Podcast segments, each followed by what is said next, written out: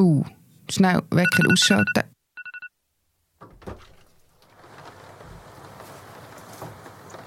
Oh, es regnet.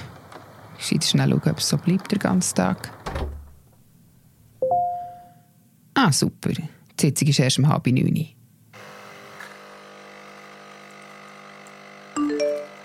Prinz muss evakuiert werden. Bergsturz bedroht Bergdorf. Krass. Oh, meine Schwester muss ich noch schnell antworten wegen des Mittag.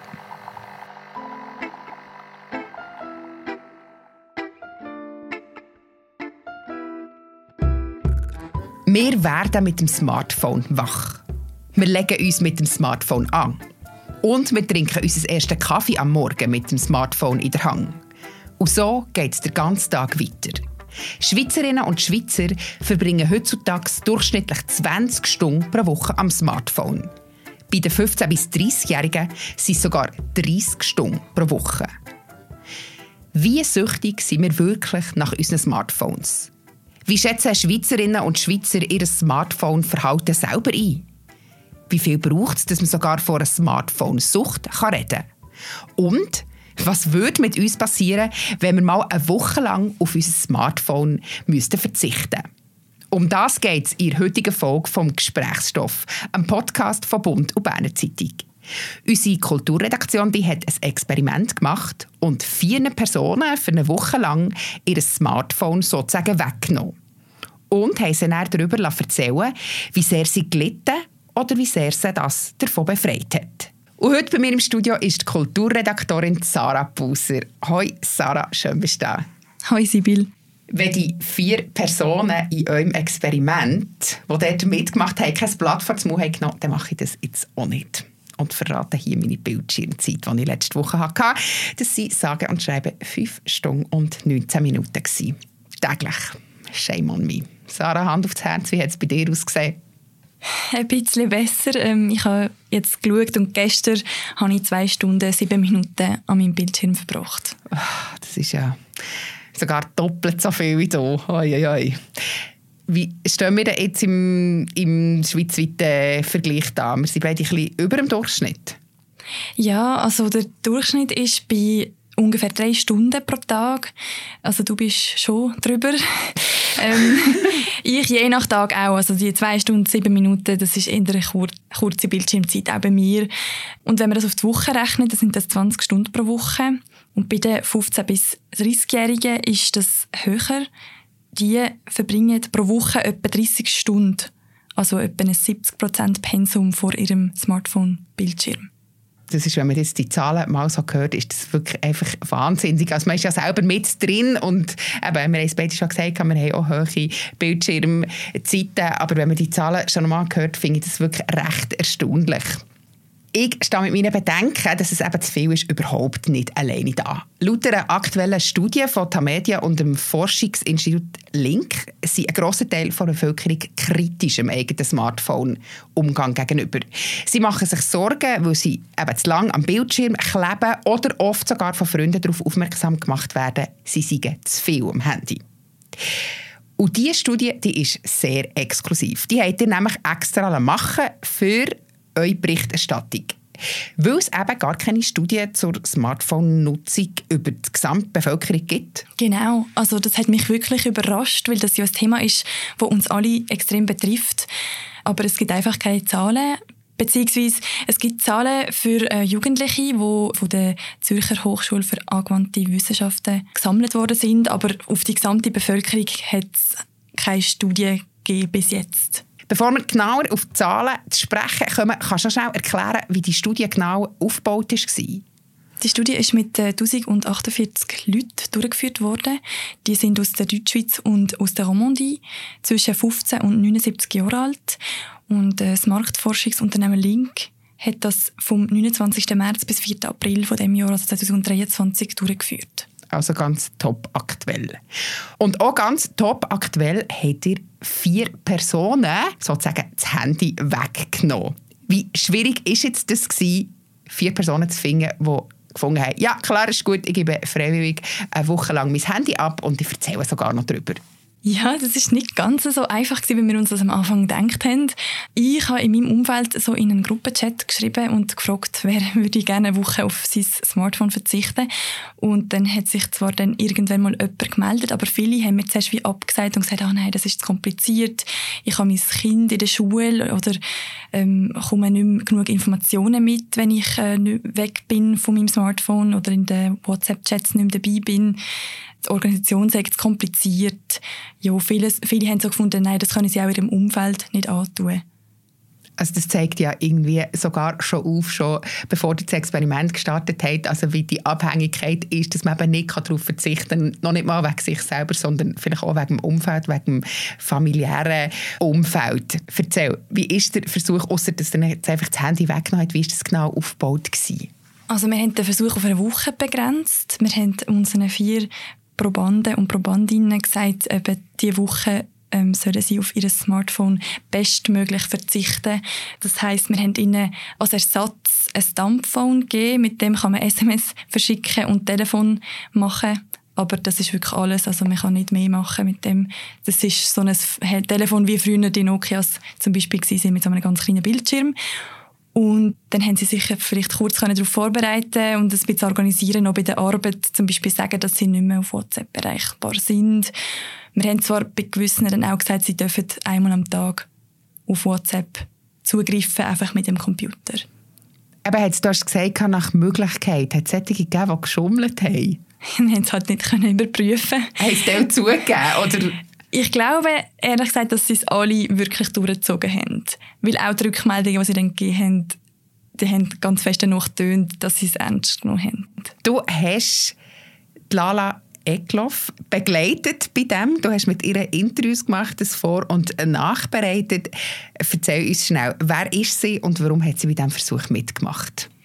Lala Egloff ist 35, sie arbeitet in der Gastronomie und sie hat mir am Anfang erzählt, dass sie recht schockiert ist über ihre Bildschirmzeit. Als wir uns das erste Mal getroffen haben, habe ich gesagt, schau doch mal bei deiner Bildschirmzeit, wie hoch die ist und dann ist sie ein bisschen verschrocken. Sie hat irgendwie so etwas über drei Stunden gehabt und hat gefunden, ah, ich habe immer gemeint, ich bin gar nicht so lange an meinem Smartphone, aber es ist jetzt gleich noch recht lang. Und dann haben wir so ein bisschen geschaut, wo und dann hat sie herausgefunden, dass sie recht lang auf Instagram ist. Und dann hat sie mir so ein bisschen erzählt, dass sie, wenn sie am Morgen aufwacht, einfach mal ans Handy geht und dann einfach vielleicht so ein bisschen Zeit vergisst bei Instagram. Das war ihre Motivation gewesen, zum Mitmachen, um sich ein bisschen bewusster zu werden, wie viel Zeit sie eigentlich am Smartphone verbringt. Und wie ist es ihr dabei ergangen? Es war spannend, was sie so für Erfahrungen gemacht hat. Etwas, was bei ihr ganz stark gewirkt hat, ist, dass sie mit der Zeit, die sie eigentlich übrig hat, wo sie nicht am Handy verbracht hat in dieser Woche, ganz fest Lust bekommen hat, in dieser Zeit Aktivitäten zu machen. Meine Wand ist jetzt endlich gelb in meinem Wohnzimmer, meine Regale in meinem Schlafzimmer stehen, mein Bad habe ich wieder mal geputzt. Wir haben ja am Anfang gesagt, eigentlich wollte ich Bücher lesen, aber ich habe gemerkt, was ich eigentlich gebraucht habe, ist wirklich so ein körperliche Aktivität gewesen ja, wie denkt als, als Panda zum Handy, wo auch lesen bezogen ist und ruhig ist, ein Buch lesen, aber ich bin eigentlich viel aktiver gewesen. Viel mehr draussen gewesen, ein bisschen mehr laufen und eben Haushaltssachen gemacht. Ah, meine Pflänzchen, meine Stecklinge habe ich gesetzt, die kommen jetzt langsam auch raus, so Zeugs. Hat sie ja von negativen Sachen berichtet? Ja, sie hat gesagt, es sei schwierig gewesen, spontan Leute zu treffen. Es nimmt eine gewisse Spontanität. Im WhatsApp habe ich natürlich viel mehr Zugang zu verschiedenen Leuten, wo ich einfach kurz schreiben kann, hey, bist du auch um, gehen wir einen Kaffee nehmen? Und das hat es sehr genommen. Also ich war viel mehr allein unterwegs. Gewesen. Thema Entzug oder Stichwort Entzug. Hat sie etwas von dem berichtet? Wir reden ein bisschen später noch über das Thema Smartphone-Sucht. Hat sie irgendetwas in dieser Art erzählt? Sie hat eigentlich gesagt, dass sie Instagram gar nicht so vermisst hat, wie sie am Anfang gemeint hat, dass sie das vermissen würde. Das ist jetzt auch wieder der Fakt am Schluss, hey, ich brauche so ein Instagram wirklich nicht. Es ist wirklich nur ein Zeitvertrieb, den du halt auf dem Handy verbringst. Und lustigerweise habe ich mich in Ostern mit meiner Familie getroffen und meine Cousins, die noch ein bisschen jünger sind. Äh, es hat mich dann eben auch Wunder wie deren ihre Bildschirmzeit ist. Und es sind 19 Stunden pro Tag. An dieser Stelle möchte ich noch schnell ein paar andere Personen zu Wort kommen, die sich zu unseren Artikeln geäussert haben und die erstaunlicherweise auch ganz ohne Detox-Woche ganz offensichtlich gut auf Apps wie Insta und generell recht gut auf Smartphone können verzichten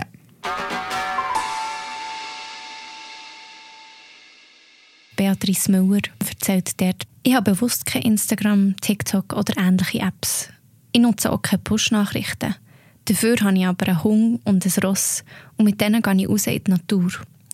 Ich brauche WhatsApp für die Familie, Freunde und das Hobby. Ich habe Jahrgang 1964 und weiss, dass ein Leben ohne Smartphone auch lebenswert ist. Der Stefan Scheidecker sagt, unglaublich, was für Probleme viele Leute haben. Weil ich jobmässig auf das kleine Mistding angewiesen bin, genieße ich es ganz fest, am Freitagabend das Handy auszuschalten und himmlische Ruhe zu genießen bis am Montagmorgen. Die Priska A. sagt, ich verbringe täglich knapp eine Stunde auf meinem Smartphone. Zeitung lese ich auf dem PC, weil es mir auf dem Handy zu klein ist. Ja, ich habe auch noch einen Festanschluss zum Telefonieren. Das ist um einiges handlicher. Im Fitness bin ich bald die Einzige, die das Smartphone nicht dabei hat. Aber jedem das seine.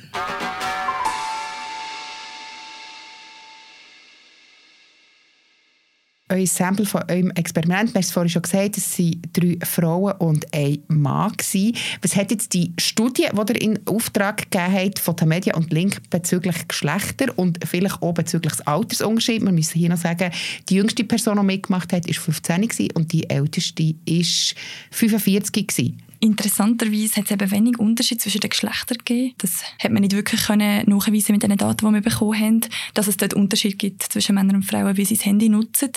Auch nicht eine Person in der Stadt oder auf dem Land wohnt. Das scheint die Handynutzungszeit wenig zu beeinflussen. Die Höhe vom Einkommen auch nicht. Die grössten Unterschiede zeigen sich einfach zwischen jüngeren Generationen, also 15- bis 30-Jährige, und der Gesamtbevölkerung. Und es ist wirklich überraschend krass der Unterschied. Also die 15- bis 30-Jährigen sind deutlich länger am Handy und deutlich unzufriedener mit ihrem Handykonsum. Jetzt aber bei eurem Sample hat es einen Unterschied gegeben zwischen Männern und Frauen, oder? Ja, doch. Also wir hatten drei Frauen und ein Mann. Und die drei Frauen, würde ich sagen, sind alle irgendwie bewusster mit dem Handy umgegangen oder haben auch gefunden, sie würden eigentlich gerne ihre Zeit am Handy ein bisschen reduzieren. Also ich habe schon ein bisschen geplant, wie ich das jetzt weiterführe. Wo ich bin aber absolut Fan von dem Fokus, von der Aufmerksamkeit, von dem, ja, einfach von der Klarheit. Und der Mann hat wie gefunden, nein, für ihn ist das Handy wirklich etwas sehr Bereicherndes. Das Handy ist für mein Leben ein Gewinn. Das ist, äh, das ist glaube ich, so eine Konklusion vom Ganzen, was man schon sagen kann. Es ist etwas, was ich gerne bei mir habe, weil es mir etwas nützt. Und es ist eine Technologie und ja, da drin bin ich gefahren, aber irgendwie habe ich gelernt, damit umzugehen. Weil es eben nicht ein gutes analoges und ein schlechtes digitales Leben gibt, sondern es gibt nur ein Leben und das ist für mal, mal digital und mal nicht digital. Für ihn ist das Handy vorwiegend einfach ein cooles Tool wo ihm äh, über Podcasts immer neue Ideen gibt und, und er hat einfach, ist einfach ein guter, ein guter Fan vom Handy. Ja, über Podcast-Fan freue ich mich natürlich besonders und immer, das ist klar an dieser Stelle. Wenn wir jetzt schon von den, von den einzelnen Apps reden, welche Apps sind denn die, die die Leute am meisten brauchen? Du hast vorhin schon gesagt, von der Lala Egloff dort ist es Instagram. Was sind generell die Apps, die am meisten, die grössten Zeitfresser sind? Auf die Gesamtbevölkerung gesehen ist es WhatsApp, der Nachrichtendienst, ganz klar Favorit und die meistgenutzte App. Und bei den 15- bis 29-Jährigen ist es aber, wie auch bei der Lala Egloff, wobei sie ist ein bisschen über der Altersgruppe drüber, aber ähm, es ist äh, das Instagram-App, sonst sind es einfach noch Internet-Apps und bei den Jungen auch YouTube und TikTok. Ihr habt euch nicht nur auf die Studie abgestützt, ihr habt nicht nur das Experiment gemacht mit diesen vier Personen, sondern ihr habt auch noch weiter recherchiert und habt mit einem Medienforscher geredet und mit einem Mann, der sich wegen seiner Smartphone-Sucht selber in die Privatklinik in Meiringen hat einweisen und dort behandeln Die sogenannte Verhaltenssucht die wird aber noch gar nicht wirklich lang als Sucht anerkannt. Ja, das ist ja so. Der Chefarzt aus dem Zentrum in der Privatklinik Meiringen, der Jochen Mutschler, sagt, dass es erst seit etwa 15 Jahren so ein kleines Umdenken gegeben hat und auch die Mediennutzung oder Social Media Sucht existiert oder als solche diagnostiziert werden kann. Dass man sich in eine Entzugsklinik einweisen lässt, da gehört der Mann, den ihr getroffen habt, noch zu der Ausnahme. Wir haben es aber gehört, wir sind alle im Schnitt drei, zwei, drei, vier Stunden am Handy. Wie suchtgefährdet sind wir wirklich? Also ich meine, man kann sich jetzt als Vergleich mal vorstellen, alle Schweizerinnen und Schweizer würden im Schnitt jeden Tag zwei Bier trinken oder zwei Gläser Alkohol. Der Chefarzt von der Klinik in Meiringen sagt, dass es schon in Zukunft mehr wahrscheinlich wird geben, die sich äh, stationär werden behandeln lassen. Ähm, er vergleicht das mit dem Alkoholproblem und sagt, dass es oft viele Jahre geht, manchmal auch zehn Jahre, bis man sich wirklich einweist. Also kann sich das Problem noch zuspitzen. Aber gleichzeitig sagt er auch, es gibt nicht wirklich eine Definition ab, wie viele Stunden Smartphone-Zeit dass es ungesund ist, sondern ähm, einfach, es ist dann ungesund, wenn es zu Folgeschäden kommt. Also wenn man sich an Fotos im sozialen Umfeld zurückziehen, wenn es gesundheitliche Probleme gibt, wie Depressionen oder Angststörungen, wo ein bisschen, wenn Leute anfangen, auch im Alltag ihre Arbeit zu vernachlässigen. Auch zum Thema Handysucht haben sich unsere Leserinnen und Leser geäussert. Wir hören heute rein. Der Martin Lori erzählt, vielleicht bin ich süchtig, besonders bei den Spielen. Aber egal. Ich würde sonst am Computer oder vor dem Fernseher rumhängen, was auch nicht viel besser ist. Ich sehe mich nicht eingeschränkt durch das Handy. Aber alle vier von meinen Kindern leiden oder haben unter Handysucht gelitten. Abalzli erzählt, ich glaube, man muss differenzieren, warum und wieso das Handy verwendet wird und das Gerät nicht per se verteufeln. Schwierig wird es, wenn Druck da ist, auf den sozialen Medien müssen mitzumachen und Ängste aufkommen, von Freunden oder Bekannten abgehängt zu werden. Das nicht dabei sein und nicht auf dem neuesten Stand sein, auch über jeden Hafenkäse, kann man scheinbar heute fast nicht mehr ertragen.